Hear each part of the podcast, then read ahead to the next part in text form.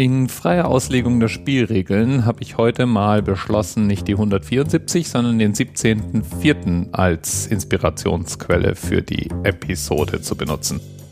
Und zwar speziell deswegen, weil am 17.04. jemand Geburtstag hat, dessen Name jeder von uns kennt, aber von dem eigentlich kaum jemand etwas weiß.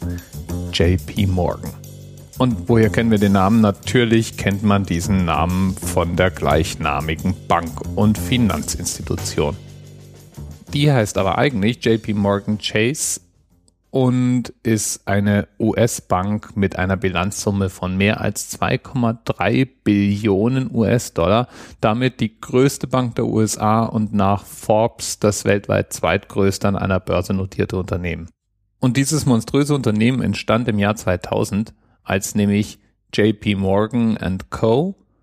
und Chase miteinander fusionierten.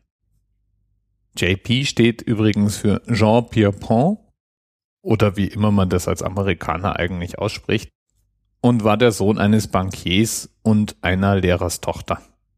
Er hat unter anderem im französischsprachigen Kanton Waadt und an der Georg Augustus Uni in Göttingen studiert.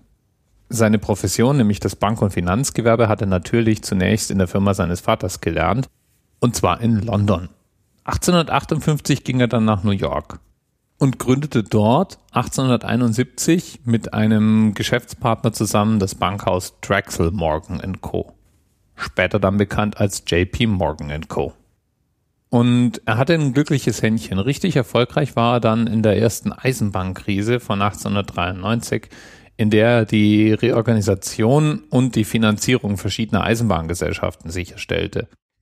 Das mündete dann in die Schaffung der größten Aktiengesellschaft der Welt – des Stahltrusts United States Steel Corp, durch den JP Morgan in praktisch allen wichtigen industriellen Unternehmungen der damaligen Zeit seine Finger im Spiel hatte, inklusive großer Schiffswerften, unter anderem auch der White Star Line.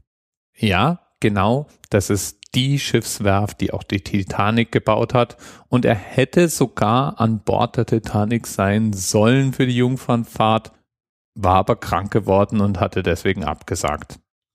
1903 bewies JP Morgan Voraussicht, indem er in die damals noch recht junge Automobilindustrie investierte und Geld in die Vorgängerfirma von Chrysler gesteckt hat. Würde ich sagen, hat sich vermutlich gelohnt.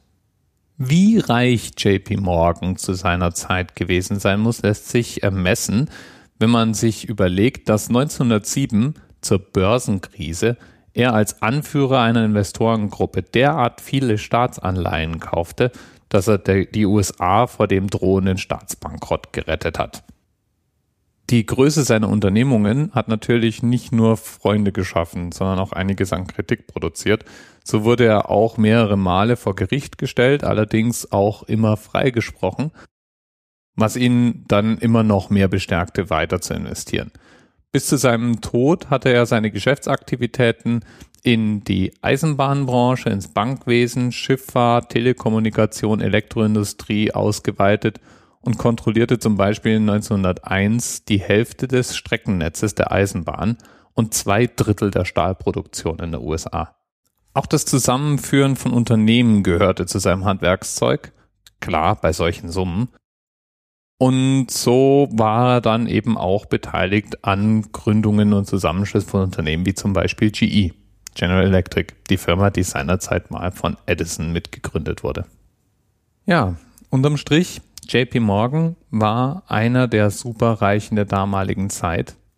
Und irgendwie wäre ich gern mal Fliege an der Wand gewesen und hätte zugehört wie in der schwarzen Privatbibliothek von JP Morgan Entscheidungen rund um das Staatswesen der USA, die Finanzierung der großen Schiffsflotten, des Eisenbahnverkehrs oder so Dinge wie die Gründung von GE diskutiert wurden. Ich frage mich da, ob den Beteiligten eigentlich bewusst ist, dass das, was sie da gerade zusammenstecken, über hunderte von Jahren unter Umständen Bestand haben wird. Bis bald.